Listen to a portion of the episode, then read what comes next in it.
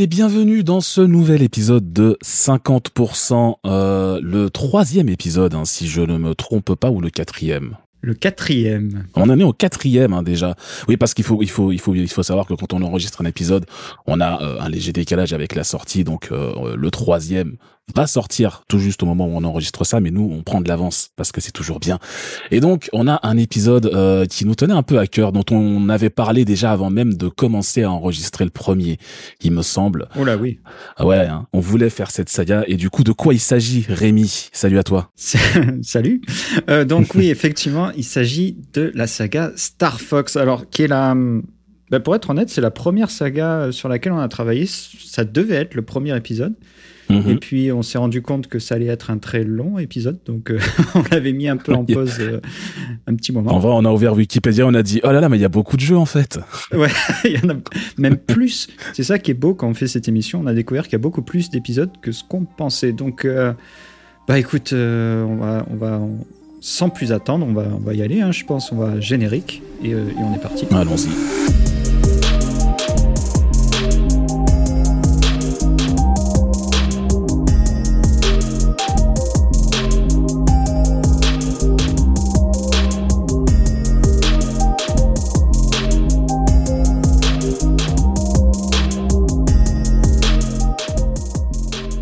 Alors, Star Fox. Il y en a des choses à dire hein, sur cette saga, comme on l'a dit. Euh, ça a été un véritable phénomène lors de sa sortie. On part du premier épisode sur euh, Super NES. Cette série, elle cumule plus de 8 jeux donc on va essayer d'aller vite sur certains d'entre eux parce qu'il y en a des, forcément des plus intéressants que d'autres. Et en tout, elle cumule 12 millions de ventes euh, sur tous les épisodes. Donc on va dire que c'est une saga qui, qui, a un bon succès quand même.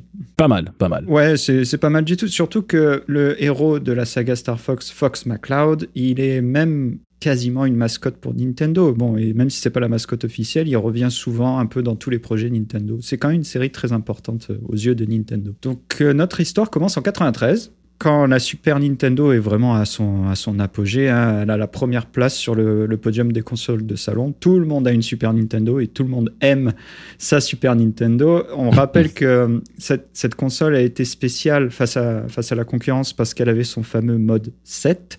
On va pas revenir sur euh, ce qu'est le mode 7, on va juste dire que c'était une technologie qui permettait de, de bouger les sprites euh, pour créer des, fausses, des faux effets 3D. On pouvait faire des effets de perspective avec les sprites et ça a permis euh, de faire des effets comme sur le jeu F0 où on avait l'impression quasiment d'être en 3D ou même Mario Kart. Hmm. Et en 93, euh, il y a une nouvelle technologie qui commence à arriver et c'est euh, la 3D, la vraie 3D avec des polygones, des, des vrais polygones. Bon, il n'y a pas de texture, mais ça reste des polygones. Et au début des années 90, il y a un développeur britannique qui s'appelle Argonaut Games qui est passé maître euh, dans l'art de, la 3D avec des jeux comme euh, Star Glider 2 par exemple. C'était des jeux où pareil, il n'y avait pas de texture sur les polygones, mais c'était quand même de la vraie 3D. Et il faut savoir que Nintendo et Argonaut Games, ils travaillaient ensemble depuis un petit moment déjà parce que Nintendo leur avait demandé de, de porter leur jeu Star Glider sur NES et ensuite de le porter sur Super NES, Star Glider 2 et euh, Argonaut Games, ils ont dit que non, en fait, le, le hardware de la Super NES, il était trop limité et que le seul moyen de développer euh, un jeu 3D sur Super NES, ce serait de créer une nouvelle Super NES, une Super NES spécifique. Bon, pour des problèmes de timing et de coût, ils n'ont pas pu faire ça, mais Argonaut Games, ils ont proposé de créer une puce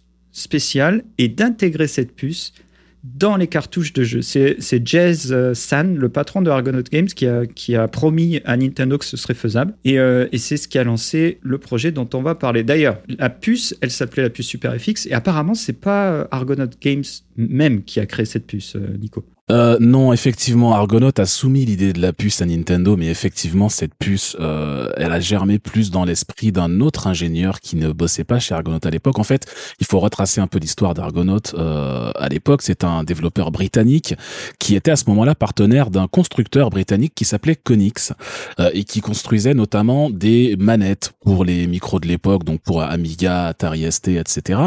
Euh, et euh, en 1989, Konix annonce qu'ils vont sortir leur propre console de jeu qui s'appelle la Konix Multisystem Euh, si tu la connais pas, c'est normal, elle est jamais sortie, mais euh, elle avait prévu de d'être surpuissante pour l'époque, de justement pouvoir faire des effets 3D euh, grâce à une puce qui avait été développée en interne, notamment par un ingénieur qui s'appelle Ben Cheese.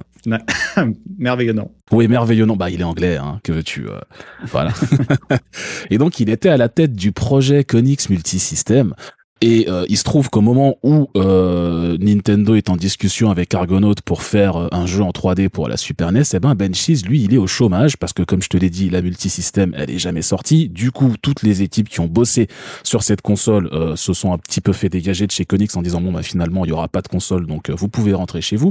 Et Benchies à ce moment-là, il est au chômage. Et quand Argonaut dit à Nintendo bah écoutez la Super NES en l'état, on peut pas tellement faire de 3D dessus, faudrait rajouter un hardware. Juste chez Argonaut, donc euh, Jessan et notamment Dylan Cuthbert, dont on va reparler après, euh, pense à un nom en particulier, celui de Ben avec qui ils ont bossé euh, chez Konix pour pour la la, la multisystème. Et donc, il lui donne ses coordonnées. Et ce que fait Nintendo, c'est qu'ils appellent directement Ben euh, pour lui dire, écoute, voilà notre problème, on a cette console-là, on aimerait rajouter du hardware dedans, voici comment les cartouches sont brochées, est-ce que tu penses que c'est possible Et Ben il répond, bah ouais, ouais, y a pas de problème, je peux vous faire ça. Du coup, quelques jours plus tard, il saute dans l'avion pour Kyoto, il arrive là-bas, il leur fait le truc. Il développe la puce en partenariat avec Argonaut et Nintendo. Et au départ, euh, cette puce qu'on connaît aujourd'hui sous le nom de Super FX, elle portait un autre nom, elle portait le nom de code de Mario Chip. Et c'était pas seulement pour faire une référence au plombier euh, que tout le monde connaît, mais c'est parce qu'ils ont rentré un peu au chausse-pied un acronyme récursif sur le nom de la puce, sur le nom de la puce. Donc Mario Chip, ça veut dire Mathematics Argonaut Rotation Input Output. Ça veut strictement rien dire du coup. C'est pas du tout forcé comme nom. voilà, exactement. Ça veut strictement rien dire. Du coup, la puce désormais, elle est connue en interne sous le nom de GSU euh, pour Graphics Support Unit, euh, et par le public, elle est connue sous le nom de SuperFX. Alors malgré, il faut quand même noter que malgré le travail et les coûts hein, que ça a demandé de développer cette puce, euh, il y a que très très peu de jeux qui l'utilisent euh, au final puisque ça coûtait très cher de la rajouter dans un jeu et surtout ça augmentait le prix du jeu dans le commerce derrière parce qu'il fallait euh, répercuter le, le, prix de la puce sur le prix du jeu. du coup, il y a que huit jeux officiellement sortis qui utilisent cette puce. Donc, il y a Star Fox, évidemment, dont on parle, Dirt Racer, Dirt Tracks FX, Wild Tracks, Vortex, Doom, Super Mario World 2, Yoshi's Island et Winter Gold. Il y en a eu d'autres derrière qui ont été annulés en général pour des, questions de coût justement, parmi lesquels Star Fox 2 dont on parlera plus tard, mais euh, il y a eu finalement que très très peu de jeux qui ont utilisé cette puce euh, au final, malgré le fait qu'elle permettait de donner des possibilités assez intéressantes à la console au final assez intéressante, effectivement. Bon, il faut savoir que là, Benchies, on a dit son nom à tort et à travers, mais c'est pas le nom qu'il faudrait retenir tout de suite. il faudrait plus retenir le nom de Dylan Cuthbert. Bon, lui, on va en parler un petit peu plus après, mais c'était le développeur principal du jeu Star Fox, euh, qui était un programmateur de, génie et qui a réussi à travailler euh, main dans la main avec Nintendo pour, euh, pour implémenter toutes leurs idées de game design. Et donc, en 1993, sort le jeu Star Wing. Et là, et là, tu me dis Star Wing, mais on, parle de Star Fox depuis tout à l'heure. Qu'est-ce qui se passe? Ben ouais, parce qu'en France, le jeu qui est sorti, il s'appelait bien Star Wings. C'est ce qu'il avait écrit sur la jaquette euh, à côté. Tu te rappelles de cette jaquette avec les, les acteurs en costume d'animaux? Oui. ah, fantastique cette jaquette. Et euh, pourquoi ça s'appelle Star Wing en Europe? Il faut savoir que ça s'appelle comme ça en Europe et en Australie. Alors, il y, a deux, il y a deux explications. Il y en a une de Dylan Cuthbert, donc le développeur du jeu, même si je pense qu'elle est fausse, euh, je vais en parler. Lui, pour lui, ça vient, ça vient d'une question phonétique. Parce que à l'époque, il y avait une compagnie allemande qui s'appelait Starvox. Et euh, en allemand, la lettre V, ça se prononce F. Donc ça, ça donnait Star Fox. Et le studio a décidé de hmm. changer le nom pour éviter toute confusion. Mais je pense pas que ce soit la vraie raison. Parce que il faut savoir, qui avait un jeu qui s'appelait Star Fox déjà, euh, qui avait été développé par Mythicon et qui était édité en 83 par, euh, par Atari sur l'Atari 2600. Euh, qui était considéré comme un des jeux les plus pourris de l'Atari 2600 d'ailleurs. Apparemment, c'était un shooter dans l'espace, mais giga nul. mais Atari possédait le nom Star Fox c'était déposé et c'est eux qui le possédaient. Donc, euh, on ne pouvait pas sortir de jeu estampillé Star Fox sans leur payer une petite dividende. C'est pour ça que en Australie aussi, le jeu a dû changer de nom parce que Atari possédait euh, le nom sur les, deux continents. Mhm. Le, nom Star Fox va retomber dans le domaine public euh, plus tard. C'est pour ça qu'à partir de 2002, le jeu qui sort s'appellera Star Fox Adventure dans tous les pays parce que le, le, nom est retombé dans le domaine public. Et moi, je me rappelle qu'à l'époque de la Super NES, quand j'ai découvert Star Wing et que j'ai vu qu'il y avait un jeu euh, au Japon qui s'appelait Star Fox, je pensais que c'était pas le même jeu. Je pensais que c'était genre une suite, tu sais. Et je me suis dit, oh putain, mais ouais, bah oui, ils avaient pas le même nom. Donc je me suis dit, ah ouais, Star, Star Wing, ça doit être le premier jeu. Et Star Fox, ça doit être la suite. Donc j'avais essayé de mettre, de, de, de, de, trouver un moyen de jouer à Star Fox avant de comprendre qu'en fait c'était le même jeu qui avait juste pas le même nom. J'étais un peu déçu.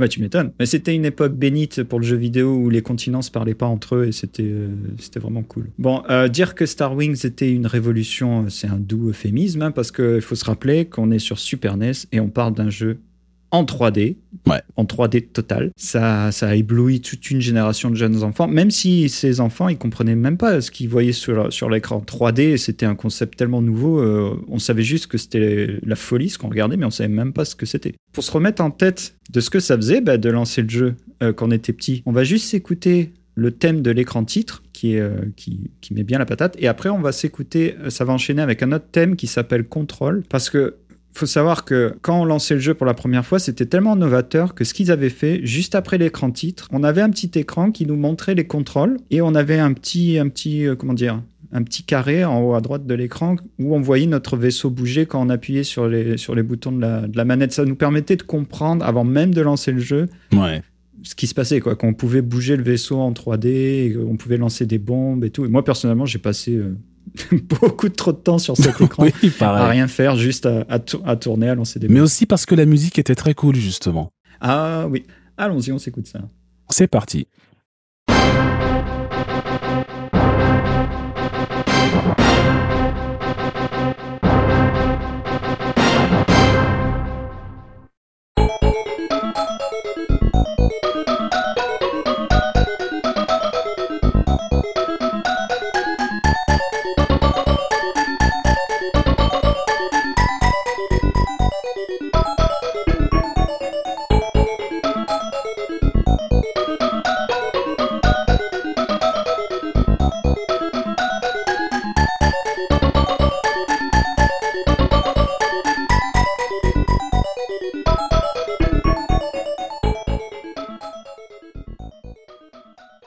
Ça rappelle des bons souvenirs, cette musique, non?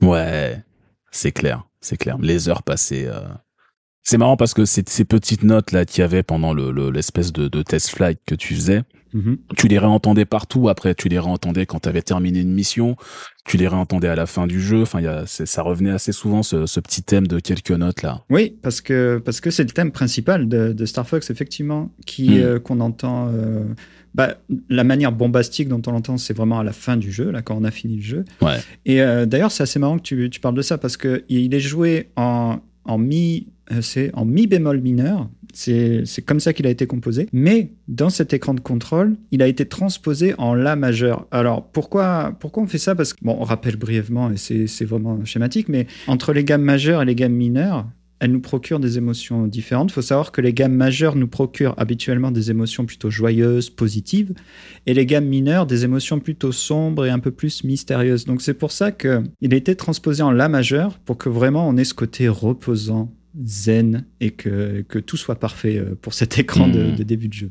Cette musique euh, fantastique, justement, on l'a droit à Hajime Yarasawa, qui est un jeune compositeur dont c'était le, troisième jeu chez Nintendo, donc il était tout frais. Il nous livre ici des compositions MIDI bah, à la fois énergiques, épiques. Il mélange un peu tous les styles musicaux sur Star Fox, ce qui est vraiment intéressant. Il mélange euh, le rock, le jazz, et surtout bon, la composition orchestrale qui est très influencée évidemment par les travaux de John Williams sur la saga Star Wars, hein, comme euh, toutes les œuvres de science-fiction des années 90. D'ailleurs, je me permets un petit aparté sur Star Wars parce qu'il faut savoir que la musique orchestrale, eh ben, elle était en train de devenir euh, ringarde à la fin des années 70. Ça nous paraît fou aujourd'hui, mais à la fin des années 70, pour les films, surtout pour la science-fiction, on voulait plus d'orchestre. On voulait juste des synthés et des effets un peu, un peu. et oui, c'était le début de la musique électronique. Ouais. Donc, euh, quand John Williams a travaillé sur, euh, sur Star Wars, lui et, George Lucas, ils voulaient faire référence aux grands classiques des années 50, comme par exemple euh, bah, l'épopée des planètes de Gustav Holst, qu'on connaît tous, hein, et qui a été l'influence majeure de, de, ça. Et il faut savoir que grâce à John Williams, en fait, la musique orchestrale, elle est redevenue un peu, un peu stylée pour les films de science-fiction. Et c'est grâce à ça qu'on a gardé de la musique d'orchestre dans, dans, les BO de films jusqu'à jusqu'à maintenant, en fait. Intéressant, ça. Ouais. C'est assez marrant. Ouais. Euh, bon, pour en revenir à Star Wing et avant de passer au, morceau suivant, je pense qu'on va juste parler un tout petit peu des, des, personnages du jeu et surtout de pourquoi euh, Nintendo décide ben, que ce seront des, des animaux, hein, parce qu'on a dit qu'il y a mhm. un renard qui, qui, est le héros du jeu, c'est un renard, mais euh, on a toute une, une série d'animaux autour de nous, et ben, je, vais te laisser en parler. Euh, oui, ben oui, parce que l'anecdote maintenant est connue que euh, le, le, héros euh, est un renard parce que euh, les bureaux de Nintendo étaient juste à côté d'un temple shinto dont le symbole était le renard. du coup, ça leur est un peu tombé dessus logiquement. Mais est-ce que tu connais l'origine des autres animaux justement? Je rappelle qu'on a un oiseau, un lapin et un, un crapaud, entre autres. Ce qui paraît complètement euh, aléatoire comme choix, donc euh, non, je ne sais pas pourquoi. Alors du coup, euh, ils se sont principalement inspirés du folklore japonais, en fait, de toutes ces petites histoires qu'on raconte aux enfants pour leur faire peur ou pour leur aider, les aider à dormir. Du coup, ils ont dû chercher un petit peu quand même parce que ils pouvaient pas reprendre le tanuki, qui est un animal qui revient souvent dans le folklore japonais, parce que le tanuki, bon bah c'était déjà Mario, donc ça marchait pas pour, euh, pour Star Fox. Euh, du coup, ils ont choisi un oiseau et un lapin, qui sont deux euh, animaux qui reviennent souvent dans les contes japonais. Mais pour le dernier, qui est un crapaud, ils sont allés chercher un peu plus près, en réalité, puisque il y avait en fait à l'époque un ingénieur de chez Nintendo EAD donc qui est Entertainment euh, je sais plus quoi et Development enfin bref c'était le studio de développement dans lequel Star Fox a été conçu notamment mais aussi beaucoup d'autres jeux emblématiques de l'époque et cet ingénieur en particulier, il avait pour habitude de dessiner des crapauds sur toutes les, tous ces post-it avec des onomatopées, des trucs comme ça, euh, et euh, il les foutait partout. Donc du coup, tous les tous les développeurs de Nintendo avaient constamment sous les yeux des petits post-it avec des crapauds dessinés dessus. Donc du coup, ils ont fini par rajouter un crapaud dans le jeu euh, pour dire bon bah voilà, et puisque puisqu'on a des crapauds partout, il y aura un crapaud dans le jeu. Euh, et surtout, à côté de ça, tu te rappelles peut-être que euh, le général Pepper, donc qui est un peu le chef de l'armée à laquelle appartient Star Fox, euh, est un chien, et qu'Andros, qui est l'antagoniste principal du jeu, est un singe. Mm-hmm, oui. Et ça, en réalité, c'est pas un hasard non plus. Ça vient d'une expression japonaise qui se prononce Keinen no Naka, je l'ai raté, attends, Kenen no Naka, et qui et qui se traduit littéralement par euh, comme chien et singe. Et en fait, c'est l'équivalent japonais de notre expression à nous, qui est comme chien et chat, et qui est en gros de dire que euh, ben chez nous les chiens et les chats se battent en permanence. Au Japon, ce sont les chiens et les singes. Du coup, les deux factions principales sont représentées d'un côté par un chien et de l'autre par un singe. Ah, mais c'est mortel. Alors, je savais pas du tout ça. C'est excellent. Alors bon, le, le crapaud, il reste un peu aléatoire parce que ça vient d'un type qui dessinait des post-it, mais pour les autres, oui. c'est euh, c'est assez excellent. Ouais. C'est vraiment excellent. Bon, pour en revenir vite fait à la musique, comme je disais, Monsieur Hirasawa, il s'inspire beaucoup de, de, John Williams, hein, mais il se permet aussi de faire des emprunts à d'autres euh, genres musicaux, comme on a dit, le rock, le jazz, euh, etc. Et ça, on l'entend bien sur le, le, premier thème, donc de la première mission du jeu, qui est sur la planète Corneria, thème iconique. Quand je vais le passer, je pense que ça va, ça va exploser dans la tête de tout le monde. Oui. Il faut pas oublier que le début de ce thème, le riff principal de Corneria, il ressemble énormément, et je l'ai mis en majuscule, énormément au riff d'intro de Afterburner 2. Complètement. Euh, mais c'est que le, c'est que le riff principal. Après, la musique évolue dans quelque chose de complètement euh, différent. On rappelle que Corneria, ça remplissait très très bien son, sa mission de, de première mission justement du jeu, grâce à une musique super énergique et euh, ben on, va, on va se la lancer tout de suite. Ouais, c'est parti.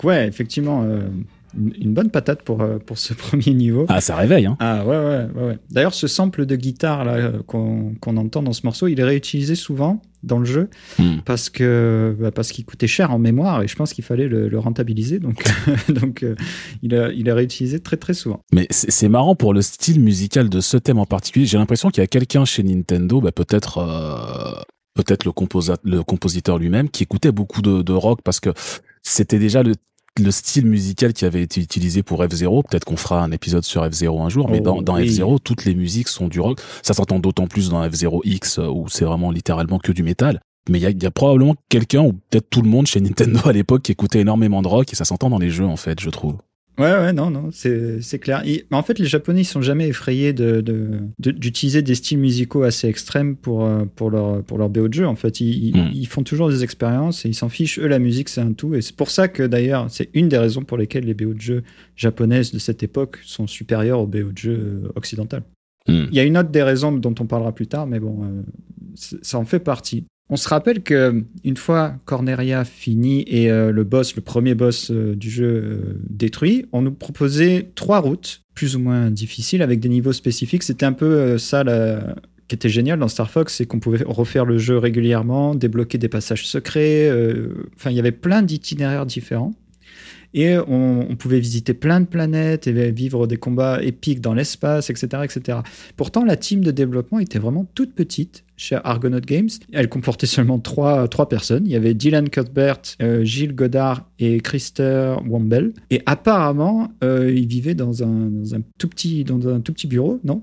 Euh, ouais, pratiquement un KGB en réalité, parce que effectivement, au moment où le développement de Star Fox euh, commence, euh, forcément, bah, Dylan Cuthbert et son équipe bah, déménagent à Kyoto, hein, parce qu'ils vont y passer beaucoup de temps, euh, et ils s'installent dans les bureaux de, de, de, Nintendo. Sauf que Nintendo, euh, bon, ils ont une réputation, c'est de maintenir un secret extrême sur tout ce qu'ils font en interne. Et le fait de voir arriver des gaijin dans les bureaux pour développer un nouveau jeu, ça plaît pas forcément à tout le monde. Donc la décision qui est prise, c'est de les installer dans un bureau qui est à part de tout le monde. Euh, complètement au bout du bâtiment. c'est incroyable. Ouais, euh, histoire que euh, les Anglais qui débarquent ne voient pas tous les tous les secrets de Nintendo sur lesquels ils bossent en ce moment, parce que même avec leurs partenaires, ils se méfient. Euh, du coup, effectivement, ils sont installés dans une toute petite pièce au bout du bâtiment et ils n'ont pas tellement de contact avec, mis à part pendant les pauses déjeuner ou autre, mais ils n'ont pas tellement de contact avec les autres employés de Nintendo. Le seul vrai contact qu'ils ont, en fait, c'est quand Miyamoto euh, vient les voir pour faire sa pause clope, parce qu'à l'époque, il fumait beaucoup. Et donc, il vient les voir pour faire sa pause clope, et c'est le seul moment où ils peuvent discuter avec quelqu'un de chez Nintendo euh, pendant qu'ils sont au travail. Oh mon dieu. donc ça leur ça a permis aussi à, Miyamoto de superviser un peu le développement euh, pendant que ça avançait, mais voilà, c'était euh, les pauses cigarettes de Miyamoto se passaient dans le petit KGB où était développé Star Fox à ce moment-là. C'est fantastique, hein, parce que faut savoir, en plus, ils avaient une grosse barrière de la langue, étant donné que les gens d'Argonauts ne parlaient pas anglais, et que Miyamoto, comme on le sait, il parle euh, aussi bien anglais que, que nous tous en France. C'est ça. Donc forcément, ils avaient, ils avaient un gros problème de, de langue. Et en plus, euh, Dylan Cuthbert, il disait que euh, Miyamoto, souvent, il venait et il leur demandait d'enlever des, des, des, features ou des idées de jeu. Et ça, ça, ça clashait vraiment avec leur manière de faire des jeux en Angleterre.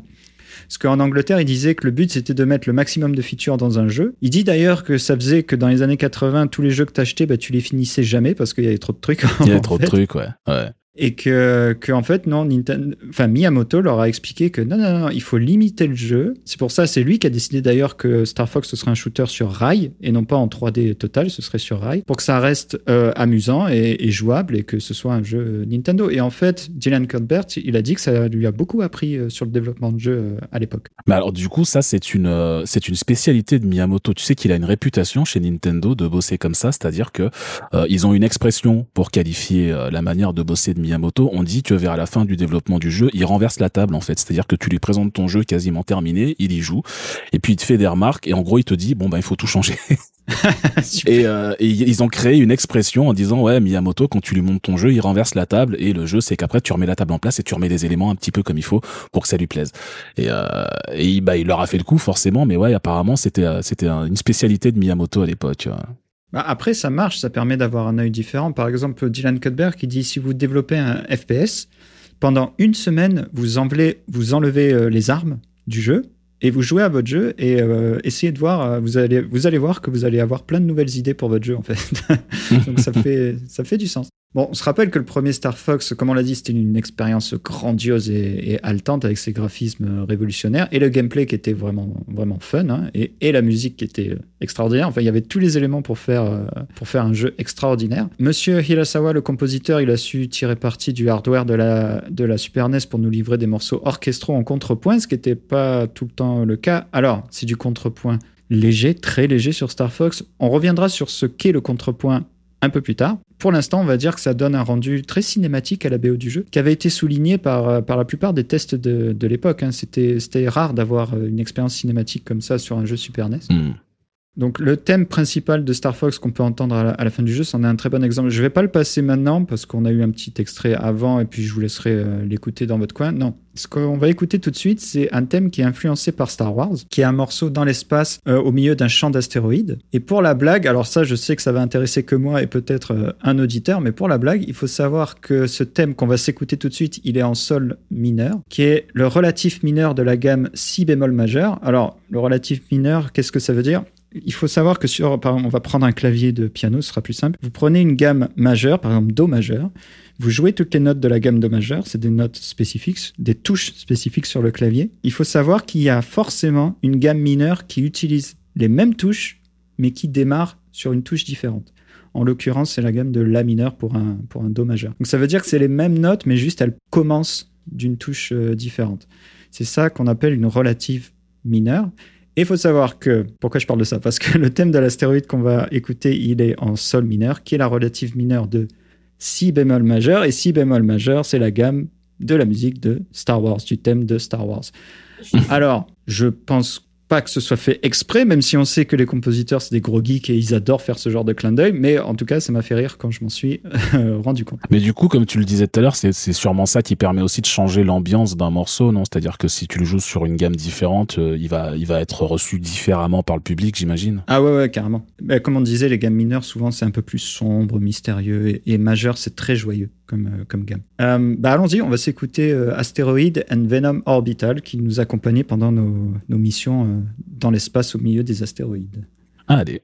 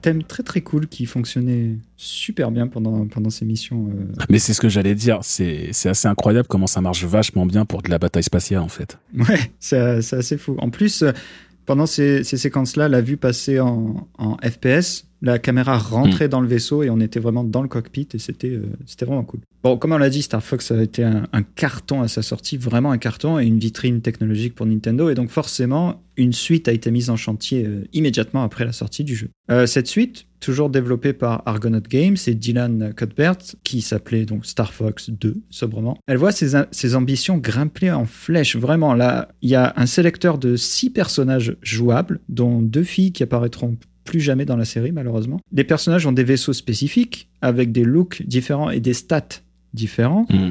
Le vaisseau, il pouvait se transformer et passer de la forme volante à une forme euh, debout sur pattes. Il y avait deux pattes, ça ressemblait un peu à une poule. Ensuite, il y avait l'aventure qui était moins linéaire. On avait une carte du monde dynamique. Il fallait endiguer correctement une invasion qui progressait euh, petit à petit. Donc, il fallait faire des choix sur les, missions, sur les planètes qu'on allait voir en fonction de, l'invasion. Euh, il y a la première apparition de Star Wolf, qui est euh, l'équipe antagoniste ultime de, la série. Avec c'est une troupe de mercenaires qui est, on va dire, le miroir maléfique de notre troupe euh, à nous. Et c'était plus un rail shooter, c'était des niveaux en 3D total. Bon, du fait de toutes ces idées là, on se rend compte que même la Super FX, elle est, elle est poussée à son maximum et ça suffira pas. Donc le studio décide de développer la Super FX 2, qui est une nouvelle puce plus puissante, qui dispose de plus de mémoire et qui permet même alors, révolution, on a une texture qui est affichée sur un polygone durant la, cinématique d'introduction du jeu.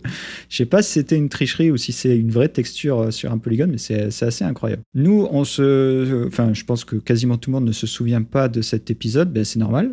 C'est parce qu'en fait, il est jamais sorti. Nintendo a décidé de l'annuler alors que le jeu était terminé à quasiment, euh, on va dire, 95%. Ils avaient même fait la localisation, le QA testing, ils avaient tout fait et ils ont décidé de ne pas le sortir. Bon, c'est pas gratuit comme décision c'est pas juste pour, pour faire chier l'équipe de développement, c'est que en 95, au moment de la sortie, il y a la PlayStation qui est déjà sortie. Et Nintendo, ils se sont dit que là, euh, leur jeu, il allait être comparé à des titres comme Ridge Racer, par exemple, et euh, ils allaient passer pour, pour des grosses buses, malheureusement. Donc, ils se sont dit que non, euh, ils allaient pas le sortir et ils allaient plutôt développer un jeu sur leur prochaine machine qui était la Nintendo 64. Euh, en plus, Star Fox 2 était rattaché à la puce Super FX 2 qui était plus puissante mais également plus chère à fabriquer donc euh, vraiment c'était une décision qui, faisait du sens. D'ailleurs, Dylan Cuthbert, on parlait de la PlayStation, je crois qu'il est parti chez, Sony après Star Fox 2.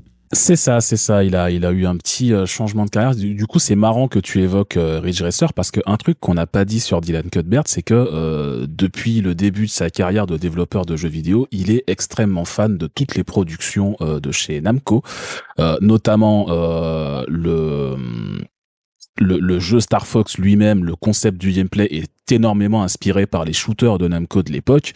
Euh, et euh, au moment où euh, il bosse sur sur Star Fox 2, la, la, PlayStation sort au Japon et un des premiers jeux de la PlayStation c'est Ridge Racer et il est extrêmement fan de Ridge Racer. Il passe son temps, tout son temps libre à jouer à ce jeu. Il adore, il, il, il fait que ça.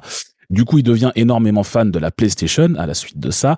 Et au moment où Nintendo décide d'annuler Star Fox 2, et ce qui euh, de fait met fin un petit peu au partenariat entre euh, Argonaut et, euh, et Nintendo, il se dit bah j'irais bien bosser pour Sony moi quand même. Donc au départ, il fait un petit peu ses recherches, il trouve un serveur mail de Sony au Japon auquel il écrit en disant ouais j'aimerais bien bosser chez vous. Il reçoit pas de réponse.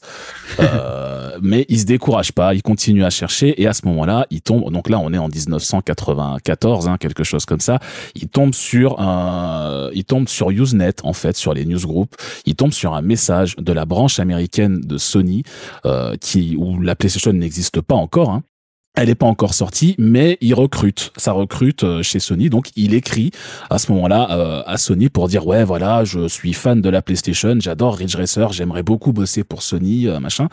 Et il y croit pas vraiment parce qu'il a déjà reçu, il a déjà pas reçu de réponse la première fois qu'il a postulé, donc il dit ça marchera peut-être pas, mais qui ne tente rien à rien. Et à sa grande surprise, il reçoit une réponse d'une personne de chez Sony qui est un peu surprise parce que justement euh, la PlayStation n'est pas encore sortie aux USA, euh, Ridge Racer donc n'est pas encore sorti, mais lui il connaît le jeu, il y a déjà joué, donc il lui demande mais mm. vous êtes qui, quels sont vos, euh, quel, est votre parcours, qu'est-ce que vous y connaissez en développement de jeux vidéo?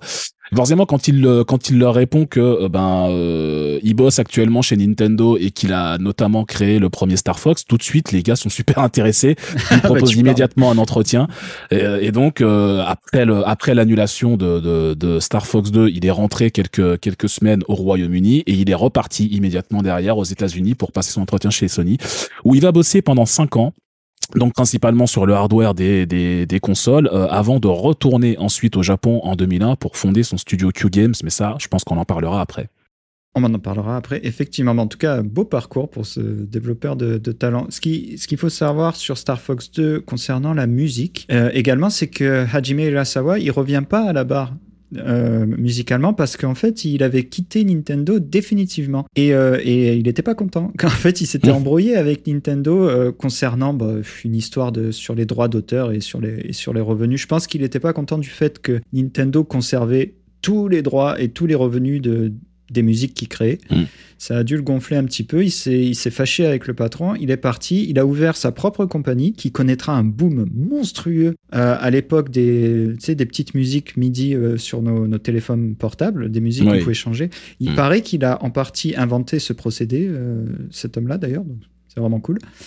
Et, euh, et depuis, il est toujours dans cette compagnie et il ne fait plus du tout de musique de jeux vidéo. Donc le, le flambeau est repris par deux compositrices de chez Nintendo. On a Kozue Ishikawa qui a travaillé sur principalement des jeux Game Boy comme Link's euh, Awakening ou, ou Wario Land. Et on a Yumiko Kanki qui est la co-compositrice de l'OST de F-Zero dont on parlait tout à l'heure. Ah, Ensemble, elles, euh, alors, elles décident de reprendre aucun thème du premier épisode, mais je pense pas que c'est leur décision. Je pense que c'est le patron de Nintendo qui est beaucoup trop fâché et qui leur dit qu'elles n'ont pas le droit de reprendre des, musiques du premier épisode. Donc, euh, les niveaux qui se passent sur les mêmes planètes ont le même style musical, mais par contre, les thèmes, les mélodies, il y a tout qui change, tout est, tout est différent. Même si aucun thème est repris du premier Star Fox, elles ont conservé euh, le, le style et l'exploration sonore. Donc, euh, on a beaucoup de morceaux influencés par le jazz, le rock, des morceaux orchestraux. On a une BO assez complète. On va pas passer tous les, tous les morceaux très honnêtement parce que bah, déjà, il y a la, trois quarts des gens n'ont pas fait le jeu, donc euh, ça va leur évoquer rien du tout. Et euh, bah, je vous proposerai d'écouter la BO de votre côté. On va juste euh, se passer le morceau de Eladar, qui est donc sur la planète Eladar, qui était euh, un morceau très jazzy avec, avec un milieu en, en mi-temps qui est, qui est pas mal du tout. Donc euh, je te propose qu'on s'écoute ça avant de passer à la suite.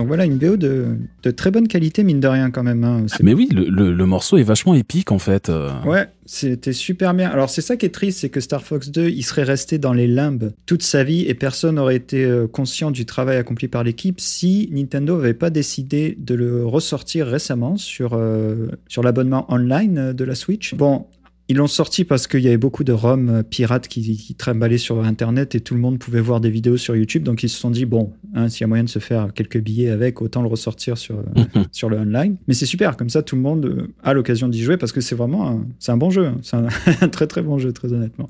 Mais il est vraiment bien, ouais, c'est ça qui est fou, c'est que le, le, jeu est vraiment bien en plus, ouais. Et ce, qui est, ce qui est intéressant, c'est qu'il tourne, il tourne mieux parce que, comme tu l'as dit, il tourne sur la puce Super FX2 qui en gros a une fréquence deux fois plus élevée et deux fois plus de mémoire que la puce d'origine. Mais du coup, le jeu, même s'il il tournait, enfin, le premier Star Wing, c'était du, du, du, 12 FPS au mieux, tu vois, dans les, dans les meilleures situations, parfois même moins.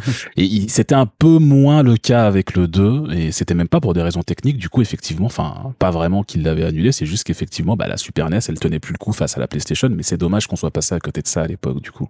Effectivement.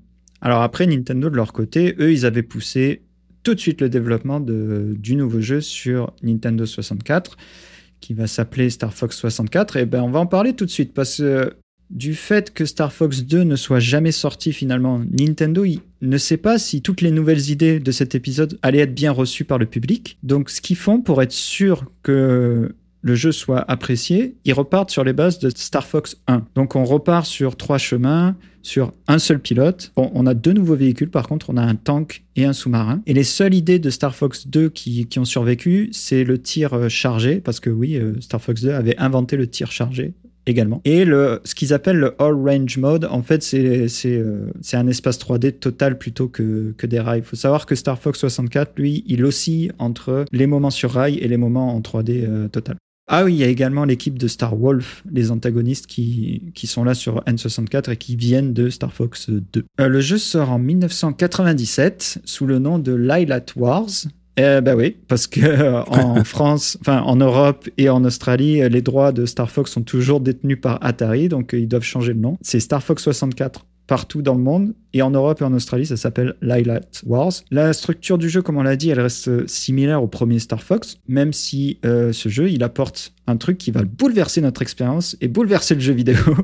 il apporte ce qu'on appelle le Rumble Pack, qui était euh, un petit, un, petit add-on qu'on pouvait brancher sur la manette de N64 et qui permettait d'avoir des vibrations. C'est le premier jeu avec des, vibrations. Euh, c'était extraordinaire, très honnêtement. et c'est également le premier jeu de Nintendo qui, qui a des voix, en fait, digitalisées, non? Euh, C'est ça, c'est euh, ils avaient décidé pour celui-ci, histoire de montrer un petit peu les capacités techniques de la N64, puisqu'on rappelle qu'à l'époque, il y avait la, la, la, guerre des consoles battait son plein, et la PlayStation, ce qui avait impressionné le plus les gens à l'époque, c'est qu'elle pouvait littéralement lire des films avec ben, des vrais acteurs, des voix numérisées, etc. Le CD permettait plein de choses qui n'était pas forcément possible sur une console qui avait des cartouches. Donc la réponse de Nintendo à ça, ça a été de faire un jeu avec la totalité des dialogues euh, numérisés avec de vrais acteurs. Euh, c'était leur tout premier jeu comme ça. Et c'est euh, Mitsuhiro Takano euh, un scénariste hein, de chez Nintendo qui s'est occupé d'écrire le script et de coordonner un petit peu les acteurs pour enregistrer toutes les lignes de dialogue.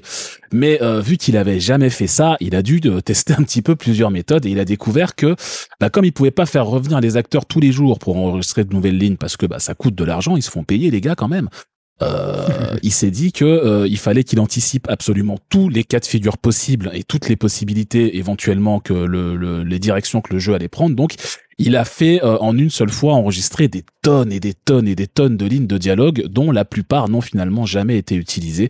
Euh, il expliquait notamment qu'à un moment donné, un personnage dit ah euh, je pars à gauche, mais sauf qu'il savait pas à l'avance s'il allait partir à gauche, donc il lui a fait enregistrer je pars à gauche, je pars à droite, je pars en haut, je pars en bas, puis à la fin ben il y a plus qu'à utiliser la bonne ligne de dialogue qu'il faut pour le jeu et et t'avais ton résultat. le truc c'est que comme je le disais, il a eu des tas de, de lignes de dialogue qui n'ont jamais été utilisées et notamment dans les niveaux aquatiques les niveaux sous-marins parce que ben il y en a plus qu'un dans le jeu final Mais au départ, Nintendo avait prévu d'en faire beaucoup plus. Il y avait Oh. plein plein de niveaux qui se passaient sous l'eau, mais pendant les playtests, ils se sont rendus compte que ça ralentissait énormément le rythme du gameplay. C'était des niveaux assez lents en réalité. Donc ce qu'ils ont fait, c'est qu'ils en ont gardé qu'un seul qui était un petit peu plus long que prévu, et puis après, ben il y a plus du tout de niveau sous l'eau. Sauf que, eh ben euh, Takano, lui, il était bien embêté parce qu'il avait enregistré des tas de lignes de dialogue pour les niveaux sous l'eau qui n'ont jamais servi. Donc euh, il s'est un petit peu vengé euh, quand il a quand il a intégré les dialogues dans le jeu, euh, notamment euh, dans ce fameux niveau sous l'eau où il fait répéter plusieurs fois à Falco une ligne de dialogue en particulier sur le fait que le sous-marin va jamais survivre à, euh, à la mission. euh, qui revient souvent et qui en fait il explique dans une interview plus tard qu'il a rajouté cette ligne plusieurs fois pour justement signifier qu'il n'était pas content d'avoir enregistré autant de lignes de dialogue qui n'ont jamais été utilisées. Très bien. le Japon, j'adore. Voilà. Donc, euh, bon, Star Fox 64, ça reste l'épisode qui s'est le mieux vendu de la saga. C'est surtout l'épisode préféré de tout le monde, de tous les fans. euh, aussi, et il a inspiré tous les autres jeux plus tard, aussi bien au niveau visuel que, que auditif. Oui, oui, que auditif, parce que cet épisode, encore une fois, il repart sur de nouvelles bases musicalement, vu que l'épisode 2 n'était pas sorti. Et il crée tous les nouveaux thèmes qui seront les thèmes standards de la, pour, pour la saga. Parce que Monsieur Nintendo est toujours fâché contre Monsieur Hirasawa, donc euh, on reprend pas les thèmes de Star Fox 1, on compose que des nouveaux thèmes, et c'est deux nouveaux compositeurs qui s'occupent du projet. On a Koji Kondo, je sais pas si quelqu'un ne sait pas qui est Koji Kondo sur Terre actuellement, mais bon, juste Oui, à ce stade, euh, ouais. on rappellera juste qu'il était le sound designer de Star Fox 1 Mm. et qu'il est surtout la première personne chez Nintendo qui avait été employée avec une, une formation musicale dans, dans son background. Il faut savoir que tous les compositeurs chez Nintendo, ils ont une formation musicale, mais Koji Kondo a été le premier. euh, et euh, au début, il faisait juste des sound effects et après, il est passé à la, à la composition. Euh, et puis, il est responsable tout simplement de tous les thèmes mythiques des jeux Nintendo. hein. Donc, encore une fois, si vous savez pas qui est Koji Kondo, dites-vous qu'il a composé tout. Mario, Zelda, enfin tous les, tous les thèmes que vous connaissez, c'est lui qui les a fait. De son côté, on a un autre, de l'autre côté, pardon, on a un autre compositeur qui s'appelle Hajime Wakai, et lui, c'est une toute nouvelle recrue chez Nintendo. C'est son tout premier jeu, Star Fox 64. Pareil, il a un background musical, il, a appris la, musique et la composition, et euh, honnêtement, il fait des thèmes euh, extraordinaires sur, euh, ce premier, sur ce premier jeu. Il fait un travail vraiment fantastique. Le boulot a été divisé en deux entre Hajime Wakai qui s'occupe des thèmes de planète et les thèmes de, bataille. Et Koji Kondo, lui, s'occupe de bah, tout le reste, le thème principal du jeu, les thèmes de menu, les thèmes euh, quand on gagne, euh, les thèmes de victoire, etc. C'est lui qui a fait ça. Bon, tous les thèmes sont iconiques et euh, je peux pas, je vais, je vais pas tous les passer pour deux raisons. Déjà parce que chaque thème sera utilisé dans tous les épisodes suivants, donc on va les entendre dans les épisodes suivants. Vous en faites pas, on va, d'une manière ou d'une autre. on va les entendre. Et aussi parce que c'est des thèmes sur euh, N64 et euh, ça reste des musiques MIDI sur N64 parce que les capacités sonores de la N64 ben, sont pas merveilleuses, euh, malheureusement. D'ailleurs, j'aimerais faire une toute petite aparté sur ce qu'est le MIDI parce que on en avait parlé un peu sur l'épisode de Bioshock, je sais pas si tu te souviens, de, du MIDI justement. Oui, oui, oui. Euh, on avait dit que c'était une piste d'information et non pas une piste musicale, c'est juste euh, une information. Et après, c'est le hardware qui doit assigner des notes sur cette piste d'information ou des samples. Et euh, j'ai préparé un petit exemple vraiment pour illustrer ça, pour que ce soit clair dans la tête des gens. Donc, j'ai pris euh, une musique de Star Fox. Au début, je vais la jouer avec euh, juste un son de piano basique. Et après, je vais rejouer ce thème, mais en changeant les, les samples. Comme ça, tu, tu vas pouvoir entendre que c'est exactement la même chose, mais qui sonne différemment. Et je finis d'ailleurs avec des samples d'orchestre pour qu'on voit à quel point ça donne un résultat différent en fonction du sample que tu utilises.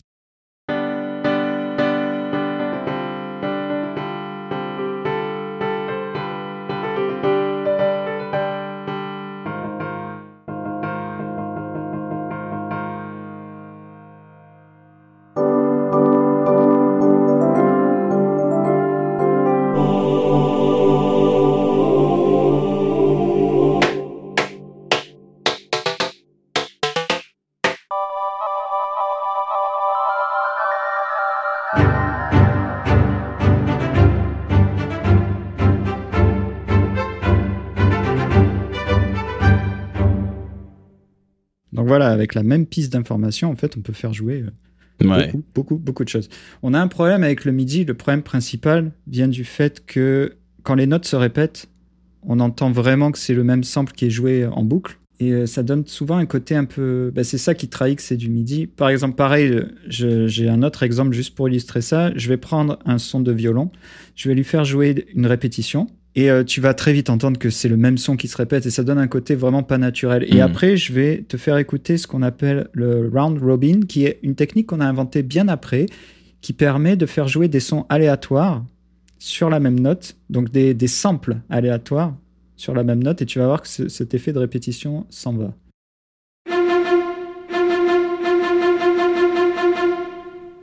Donc là, on entend bien que c'est le même. Ouais.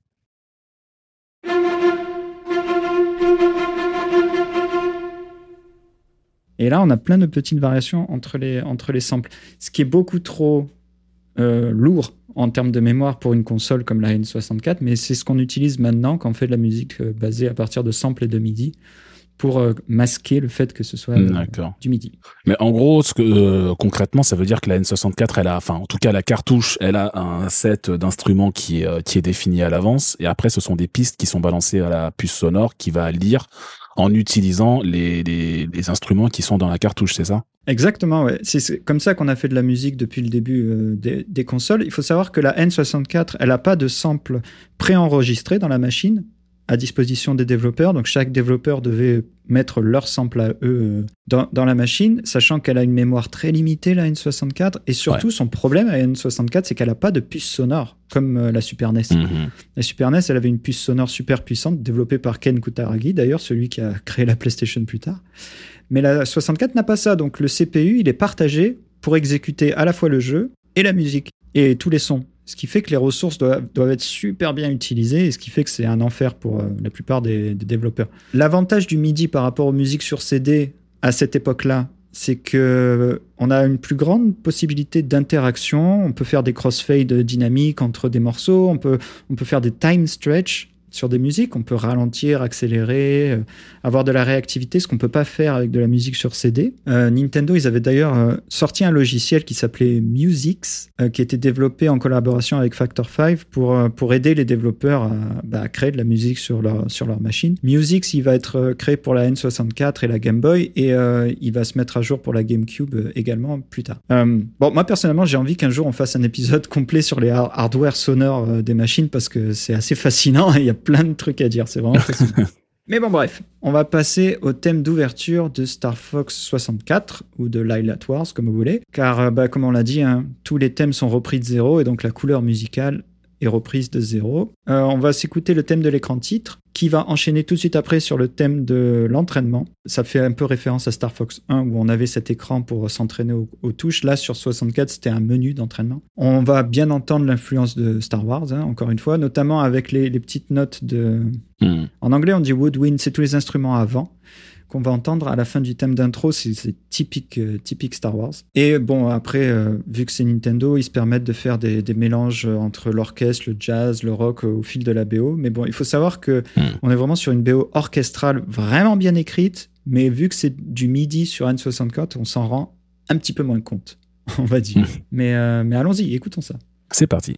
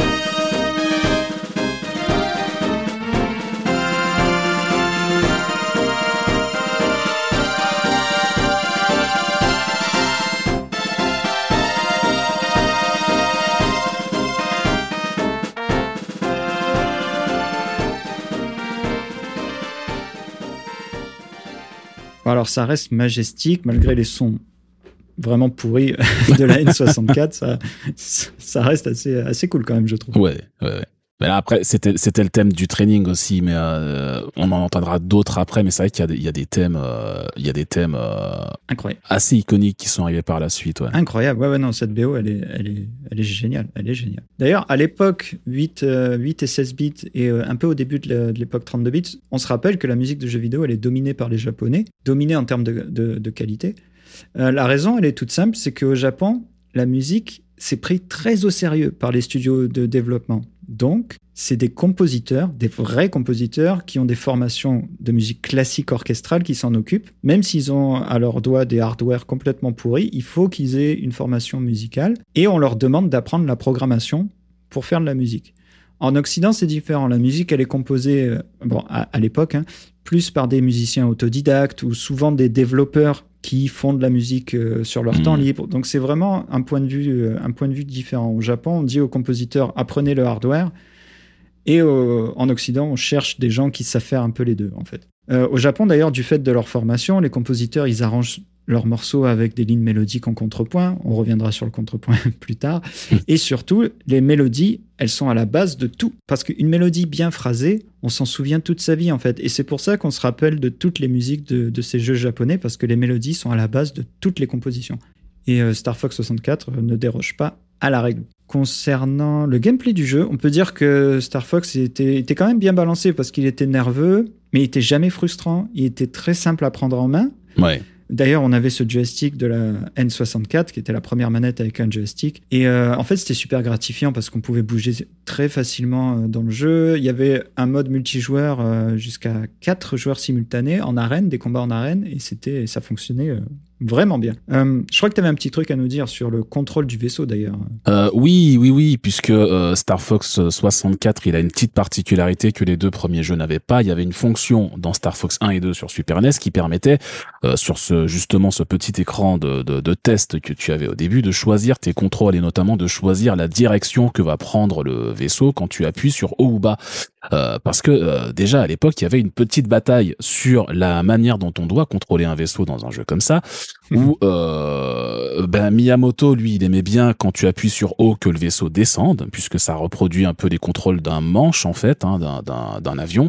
Ah mais il y avait pas mal de gens chez Nintendo qui qui préféraient que, ben, logiquement, quand tu appuies sur haut, le vaisseau il va vers le haut, quoi. mais c'était pas évident pour tout le monde. Et donc dans Star Fox 64, il y a plus cette fonction qui permet d'inverser les contrôles euh, les contrôles sont dans ce qu'on appelle justement le mode inversé, c'est-à-dire tu appuies sur haut pour descendre. Et ça, c'est une décision qui vient de Miyamoto parce que ben, Miyamoto, lui, il préférait quand c'était comme ça. Et il a décidé d'imposer ça à toutes les types. Voilà, il a décidé d'imposer ça à toutes les types. Ça vient aussi du fait que effectivement sur 64, tu avais un stick analogique et donc c'était beaucoup plus logique pour lui que le stick analogique soit un petit peu le manche de l'avion euh, qui et que ça fonctionne pareil. Mais euh, la fonction est quand même revenue hein, dans le remake euh, Star Fox 64 3D qui est sorti sur 3DS en 2011. Euh, mais cette bataille entre Miyamoto et le reste de son équipe pour savoir comment est-ce qu'on contrôle le, le, vaisseau, elle s'est jamais vraiment arrêtée. Elle a continué même un peu plus tard. Euh, mais du coup, dans Star Fox 64 3D, le, choix est revenu euh, déjà parce que euh, rajoutait un mode de contrôle supplémentaire qui était gyroscopique, et donc tu pouvais soit utiliser le stick analogique de la 3DS pour contrôler ton vaisseau, soit déplacer carrément ta console. Donc ils se sont dit que c'était peut-être un peu mieux de laisser le choix aux gens euh, sur ce truc-là. Et c'était notamment un choix de Dylan Cuthbert qui avait dû, bah, qui était revenu à ce moment-là. Chez pas chez Nintendo mais euh, qui avait fondé son propre studio. On, en reparlera après. Mais qui du coup avait été contacté pour faire le remake de, Star Fox 64 sur 3DS et qui avait dit que c'était quand même mieux si on laissait le choix aux gens euh, un minimum. Euh, et d'ailleurs, il avait fait une analyse plutôt intéressante euh, sur le sujet en expliquant que les gens qui jouent en regardant le vaisseau dans le jeu préfèrent que le vaisseau descende quand tu appuies sur haut parce que ça paraît plus logique, alors que les gens qui jouent en regardant la mire parce que tu as toujours une espèce de cible qui te dit où tu vas tirer dans le jeu et les gens qui jouent en regardant la mire préfèrent au contraire mhm. que le vaisseau monte quand tu appuies sur haut parce que c'est ce qui va contrôler la mire aussi. Et donc ça paraissait plus logique pour eux. Donc il a dit c'est indispensable d'avoir les deux modes de contrôle pour parce que tout le monde ne joue pas de la même manière. Donc c'est comme ça que c'est revenu. Mais à l'époque Miyamoto il était très très arrêté là-dessus en disant non quand tu appuies sur haut il faut que ça descende. Mais voilà. Savoir que ça a gâché ma vie, moi, ce truc, parce que j'avais pris l'habitude de ça, d'appuyer sur haut pour descendre, et donc je réglais mes caméras Hmm. pour tous les premiers jeux 3D où on pouvait régler, tu sais, avec les deux sticks la caméra. Je, je faisais que la caméra, quand j'appuie sur haut, elle descend, et quand j'appuie sur bas, elle remonte. Et à chaque fois que je devais passer ma manette à mon frère euh, pour que pour qu'il joue, lui, il devait retourner dans les contrôles, changer pour ne pas être en inversé, et ça a été euh, ça a été des combats hal haletants. Ah ouais, non, mais ça, c'est, c'est infini. C'est comme la, la position du papier toilette. Est-ce que tu mets la feuille en dessus en dessous? Enfin, personne ne sera jamais d'accord, quoi. Des vrais débats. Ouais. Bon, pour en revenir à Star Fox 64, euh, bon, c'est un jeu extraordinaire, hein, personne va, va nous contredire. Et, euh, et en vrai, quand il est sorti, tout le monde se disait que la série, bah, ça allait devenir une franchise mémorable, ça, ça allait devenir une bombe. Il va falloir attendre 5 ans pour que la suite, euh, la suite du jeu arrive sur une nouvelle machine, la GameCube. Et la suite, bah, elle va surprendre, elle va surprendre tout le monde, très honnêtement, parce que en 2002 sort Star Fox Adventure et ça fut à la fois une énigme et un choc pour beaucoup de gens euh, au moment de sa sortie parce que le jeu c'est plus du tout un rail shooter mais c'est un action RPG sur une planète qui s'appelle Dinosaur Planet et on n'est même plus dans l'espace euh, Lylat et on comprend pas pas trop ce qui se passe. Pour comprendre ce qui a abouti à ce résultat, il faut se pencher un peu sur le studio Rare qui est euh, partenaire emblématique et partenaire de cœur de Nintendo dans ces années-là. Il faut savoir que Rare, ils avaient accouché de, hits intersidéraux pour Nintendo comme euh, Snake, Return and Roll, comme euh, Donkey Kong Country, comme euh, Killer Instinct, GoldenEye sur 64 ou Banjo Kazooie. Enfin, le studio vraiment, il avait plus rien à prouver. Et ils, décident de leur côté de développer une nouvelle licence pour euh, 64, un nouveau jeu, une nouvelle licence qui s'appelle Dinosaur Planet. Hmm. Le jeu, il met en scène deux personnages. Un personnage qui s'appelle Crystal, qui est une femme. Un personnage qui s'appelle Sabre, qui est un homme. Et euh, un jour, lors d'une visite de Miyamoto au studio, ben, Miyamoto, il trouve que le design de Sabre, il ressemble beaucoup à Fox euh, McCloud, justement, le héros de Star Fox. Et il se dit, eh mais, j'ai une super idée. si, si on rebrandait ce jeu Star Fox, on, on- on ferait plein de ventes, assurément. Et en plus, il y a l'équipe de Kyoto de son côté qui a commencé à travailler sur un nouveau jeu Star Fox pour la GameCube. Et c'est rigolo, ils ont commencé à faire un jeu d'aventure où Fox il est à pied et il est pas dans son vaisseau. Donc on n'a qu'à combiner les idées des deux jeux là, et ça nous donnera un Star Fox nouvelle génération euh, ultime. Vous en pensez quoi? Mais ça va faire des chocs à pic. c'est super.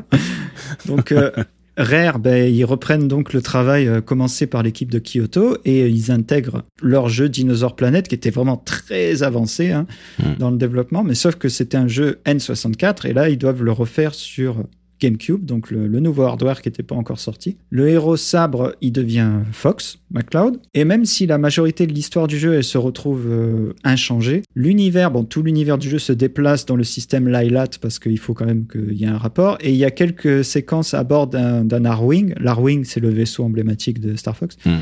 qui sont rajoutés pour permettre de, de faire le pont entre les, entre les deux univers. Le personnage de Crystal y reste, mais il se retrouve totalement redesigné par Nintendo. Déjà, il faut que ce soit une renarde, vu que Fox c'est un renard. Donc ça devient une renarde bleue très sexy. Mm. Et euh, malheureusement, vu que Fox est présent, son personnage peut pas avoir la même importance qu'il avait avant, le personnage de Crystal, malheureusement. Donc elle se retrouve vraiment réduit et relégué au rang de un peu de sex interest pour euh, pour Fox et c'est vraiment dommage c'est c'est Ouais. vraiment vraiment dommage parce que le personnage original était beaucoup plus euh, beaucoup plus fort que ça et malheureusement elle se retrouve réduite à, à ce qu'elle est euh, à est aujourd'hui. T'a- T'avais une petite anecdote d'ailleurs sur ce développement pour pour pouvoir passer de Dinosaur Planet à Star Fox Adventure? Euh, oui, effectivement, parce que oui, comme tu l'as dit, euh, Star Fox Adventures euh, devait à la base être Dinosaur Planet. Euh, le jeu final conserve un certain nombre d'éléments hein, de Dinosaur Planet puisque le jeu était quasiment terminé au moment où Nintendo est tombé dessus. Euh, mais il y a aussi un certain nombre de trucs qui changent forcément pour en faire un jeu Star Fox. Euh, alors au départ, les personnages de Sabre et Crystal devaient être frères et sœurs. Enfin, plutôt, Crystal était la sœur adoptive de, de Sabre dans le scénario original. Euh, chacun des deux personnages devait avoir un sidekick. Ça, je crois que ça a été un peu gardé parce que l'idée venait de la, de la fée Navi d'Ocarina of Time, puisque au moment où ils développaient le jeu, ils se sont pas mal inspirés des jeux d'aventure comme Ocarina of Time, justement. Euh, Mhm. Du coup, Sabre était accompagné de Tricky et Crystal de Kite. Euh, au départ, le scénario devait être centré sur le personnage de Crystal. Ça devait être un petit peu le personnage principal du scénario. Euh, et euh, tu avais un objet qui te permettait de passer de Crystal à Sabre n'importe quand, qui s'appelle la Swapstone. Euh, le personnage de Sabre, lui, il était censé être un chevalier royal, donc celui qui est devenu Fox hein, par la suite. était censé être un chevalier royal venu de la planète Animus, et c'était le fils d'un sorcier qui s'appelait Radorn dans le jeu d'origine. Le personnage de Radorn, il a complètement disparu, il a été euh, redispatché dans d'autres personnages de l'univers de Star Fox, mais au départ, le sorcier Radorn, c'était donc le père de Sabre, euh, et en fait, ce qui s'est passé, c'est que euh, au début du scénario, Radorn envoie son premier fils à la guerre. Il meurt à la guerre contre une faction ennemie et donc lui il devient fou. Il part à son tour en guerre et il va complètement génocider euh, la race des Woven, je crois qu'il s'appelle. Non, la race des Vixen, pardon. La race des Vixen, dont vient justement Crystal. Il, il extermine complètement cette espèce et il retrouve la petite fille Crystal à ce moment-là. Il a pas le cœur de tuer un enfant, donc il décide de l'adopter. Et c'est comme ça que Crystal devient le personnage personnage principal euh, du jeu, euh, quelle est la sœur de Sabre, etc. Mais ça, tout ça, ça a été un petit peu mis à la poubelle. Crystal est devenue la petite amie de Fox puisque Sabre est devenu Fox. Le personnage de Radorn, lui, disparaît complètement. Du coup, euh, ça devient Andros qui détruit détruit la civilisation de la planète de, de, de Crystal. Il y a plein de petits éléments qui sont modifiés pour pour pour devenir Star Fox, mais du coup, le, le, le jeu Dinosaur Planet lui-même euh, va beaucoup changer par rapport à ça. D'ailleurs, au départ, Star Fox Adventures devait s'appeler Star Fox Adventures de Dinosaur Planet, mais même ça, ça a sauté à la fin pour juste devenir Star Fox Adventures. Effectivement, oui.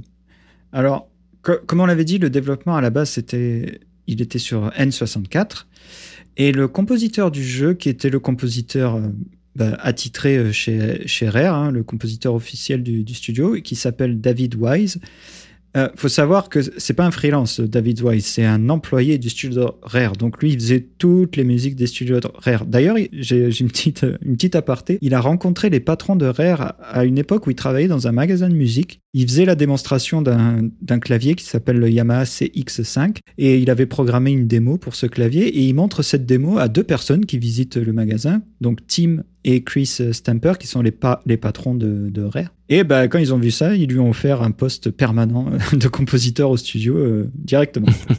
Donc lui, c'est pareil, il a un CV impressionnant de ce fait-là. Il a commencé en 87. Euh, bon, il a fait euh, Donkey Kong Country, Marble Madness, Battletoads. Enfin, il a écrit des thèmes iconiques. Et vu qu'il avait développé la composition du jeu sur N64, les musiques de Star Fox Adventure, déjà, elles sont très différentes du reste de, de la série même s'il y a quelques thèmes qui sont repris et, rajoutés ici et là. Et les compositions, elles restent des compositions MIDI. Très honnêtement, je ne sais pas si c'est parce qu'il avait commencé sur N64 ou parce que la GameCube, euh, l'espace disque, les mini-disques d'ailleurs de la GameCube, l'espace était très, euh, très réduit. Il y avait 1 giga 46 sur, euh, sur un disque. Donc, je sais pas pourquoi ils ont décidé de garder du MIDI. Mais il faut savoir qu'il y avait une nouvelle version de Musix qui, était, qui avait été donnée par Nintendo et qui permet d'aider le résultat final, notamment sur les répétitions dont on a un peu parlé au-dessus. là. Mhm. Cette nouvelle version de Musix gérait, gérait pas mal les, les, répétitions. Mais ça reste du MIDI et, bon, ça, ça s'entend très honnêtement que ça reste du MIDI.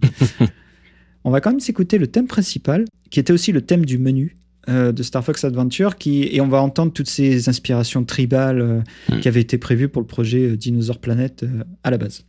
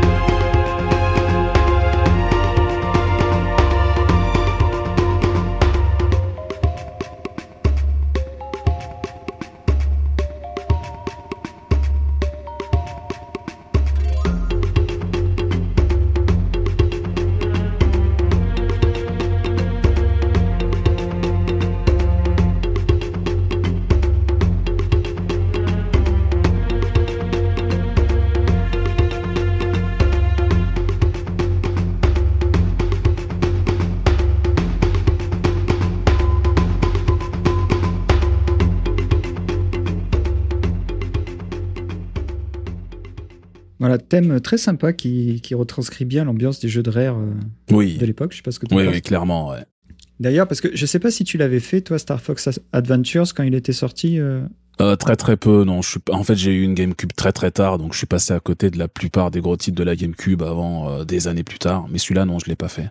Bah, bah, en fait, ça restait un jeu très sympa. C'était un, action RPG euh, vraiment, vraiment agréable, qui était drôle parce que c'était rare, donc il fallait que ce soit drôle et c'était drôle. visuellement, c'était très bien aussi. D'ailleurs, le jeu invente un système de, de fur, donc de, fourrure, basé euh, sur euh, des textures superposées qui, qui nécessite pas de grosses euh, géométries et qui deviendra le standard dans l'industrie du jeu vidéo pendant des années et des années et des années. Et ça mhm. permettait aussi de faire de la fourrure qui se déplace avec le vent, qui se déforme un petit peu. Enfin, c'est super cool ce qu'ils ont inventé euh, à cette époque-là. On, traversait Dinosaur Planète, comme on l'a dit, et il fallait euh, libérer les dinosaures euh, du joug d'un, tyran. On, visitait beaucoup d'environnements, il y a beaucoup de musique. Pareil, on va pas les passer parce qu'elles sont vraiment à part et vous écouterez la BO de votre, de votre côté de toute façon. d'ailleurs, bah, la musique, ce qu'on va noter, c'est que la musique se modifiait en fonction de notre progression dans le jeu. Ça, c'était vachement bien. Chaque environnement avait une musique différente si on était de jour, de nuit, et surtout, au fur et à mesure qu'on libérait l'oppression, la musique euh, changeait et s'adaptait. Notamment la première zone du jeu qui s'appelle Tail, qui prend une tournure vraiment majestique euh, quand, quand, on la libère avec des voix, des chants euh, que, qui, me, font toujours beaucoup rire. Mais ouais, je, je, vous conseille de l'écouter, c'était vraiment cool. Par contre, apparemment, ça, ça a créé, euh, ce jeu a créé pas mal de tensions entre Rare et, Nintendo finalement. Euh, un petit peu, oui, parce qu'effectivement, euh, au moment où le, le, le, développement de Dinosaur Planet devient Star Fox Adventures, il y a pas mal de gens chez Rare qui sont un petit peu déçus de voir qu'une bonne partie de l'univers original qu'ils avaient créé pour leur jeu euh, allait être euh, transformé en Star Fox.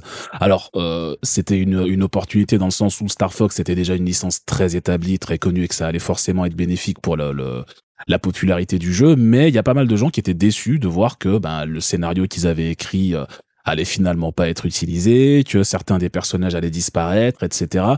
Et euh, surtout, euh, le truc qu'il faut noter, c'est qu'à l'époque où euh, le développement du jeu commence chez chez Rare, Nintendo est actionnaire de Rare à 49% depuis 1994 et que c'est pour ça principalement que la totalité des jeux Rare de l'époque sortent uniquement sur des machines de Nintendo. Oh. Le deal qui était pas vraiment écrit à l'époque mais qui était un petit peu entendu entre les deux parties, c'est que Nintendo rachetait une partie de Rare dans un premier temps, et puis après un temps, ils, ils rachetaient la totalité du studio pour les intégrer à Nintendo. Mais ça, ça s'est jamais vraiment fait. Ils ont un petit peu traîné les pieds à ce niveau-là. Et euh, Rare espérait toujours que Nintendo rachète la totalité du studio pour que, bah voilà, qu'ils aient un petit peu cette sécurité-là, les, les budgets que Nintendo alloue normalement euh, au studio, au studio qui leur appartient, etc. Mais ça se faisait jamais. Donc au moment où euh, Nintendo arrive pour leur dire bon, vous communiquez pas sur Dinosaur Planet, vous euh, vous attendez un petit peu, on va vous donner des nouvelles consignes, on va en faire un jeu Star Fox.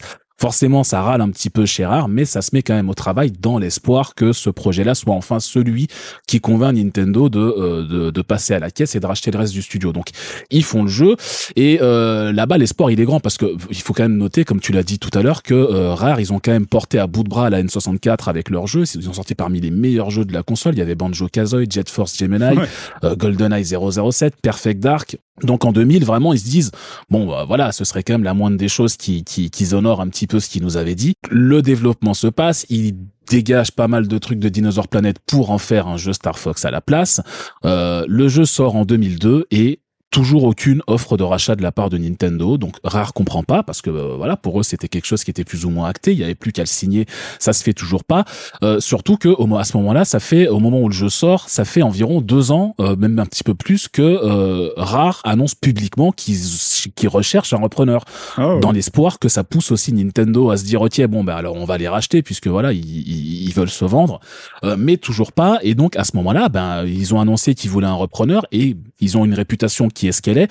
Donc il y a plusieurs grands noms du jeu vidéo qui les approchent pour les racheter, notamment Activision, Electronic Arts et Disney sont notamment euh, en discussion avec eux pour pour une offre de rachat. Euh, au départ, ils vont discuter un peu avec Activision, un peu plus sérieusement, mais finalement, ça se fera pas. Et en 2002, c'est Microsoft qui va faire la meilleure offre et qui va finir par les racheter. Euh, Nintendo avait voulu hein, négocier avec eux, mais l'offre qu'ils avaient proposée était pas suffisamment intéressante pour les pour les fondateurs de pour dire bon, on y va quand même. Donc finalement, c'est Microsoft qui les obtient.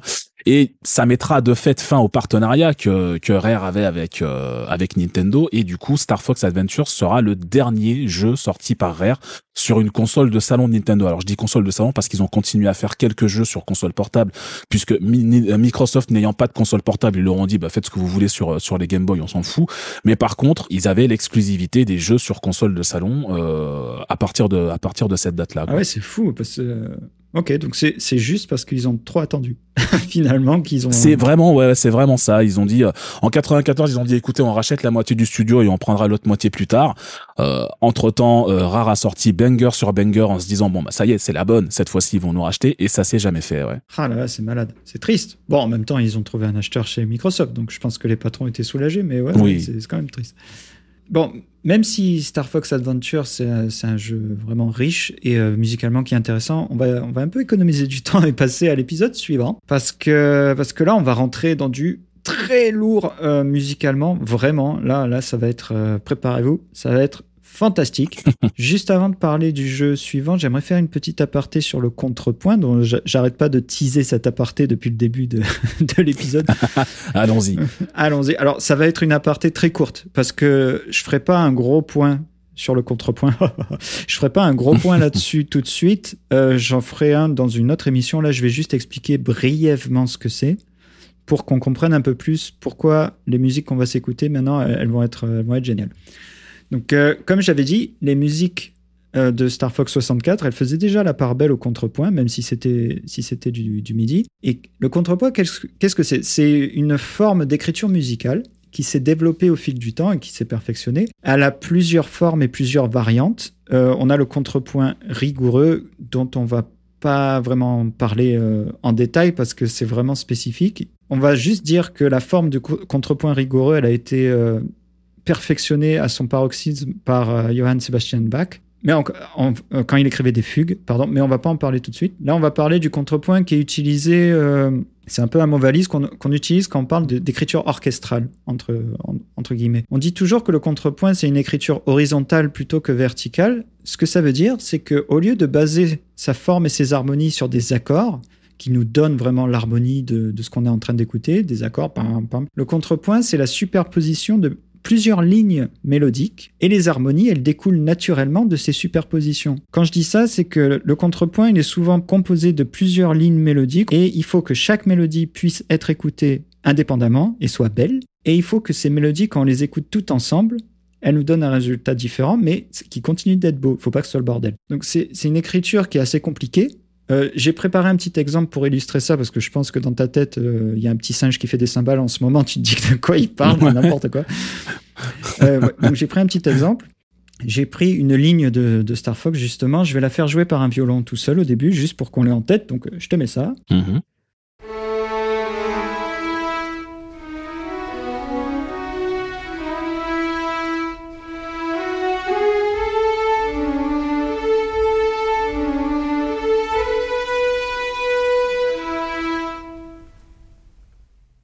On a bien la mélodie en tête. Donc oui, maintenant. Je connais celui-là. Oui, oui. Ouais, hey, je connais. donc maintenant, je vais le jouer vraiment en, écrivant avec des accords, en plaquant des accords. Je vais garder la même mélodie, je vais juste plaquer des accords par-dessus. Et là, c'est vraiment une écriture harmonique basique. Mhm. Euh, ça reste joli, hein, mais ça reste juste des accords avec une mélodie. Donc allons-y.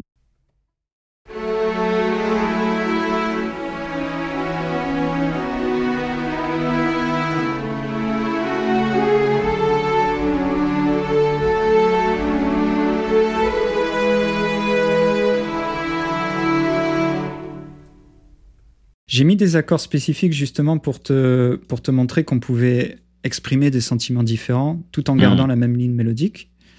Mais ça reste des accords. Là, maintenant, ce que je vais faire, Alors, euh, je vais pas me la péter et dire que je fais du contrepoint parce que j'ai pas le niveau, mais je vais, je vais quand même faire chaque instrument de l'orchestre, je vais le séparer. J'ai pris que des cordes hein, pour que ce soit plus, plus facile. Et je me suis un peu amusé. J'ai écrit des lignes différentes. Euh, on va osciller entre les, entre les différentes techniques euh, avec, avec les archers, etc. Et tu vas voir, si tu écoutes bien, chaque partie fait quelque chose de totalement différent mais ça nous donne un ensemble un peu cohérent. Et je me suis amusé aussi, je suis parti dans un, une couleur musicale très, euh, très différente du thème original, e-, exprès pour, euh, pour souligner ça. Mhm.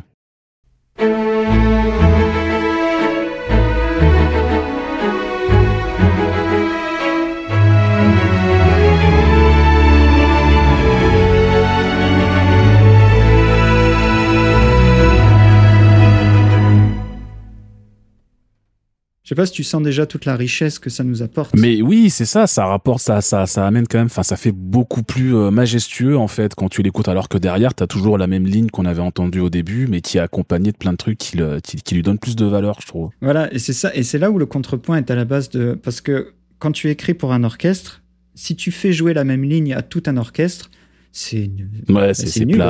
C'est pas intéressant. Même si tu décides qu'ils euh, vont les jouer à l'octave supérieure ou inférieure, ça reste assez pauvre. Et, euh, et c'est pour ça où ça prend une vraie expertise, un vrai compositeur avec un background musical riche pour pouvoir écrire des lignes de contrepoint et rendre un morceau euh, bah, hyper intéressant.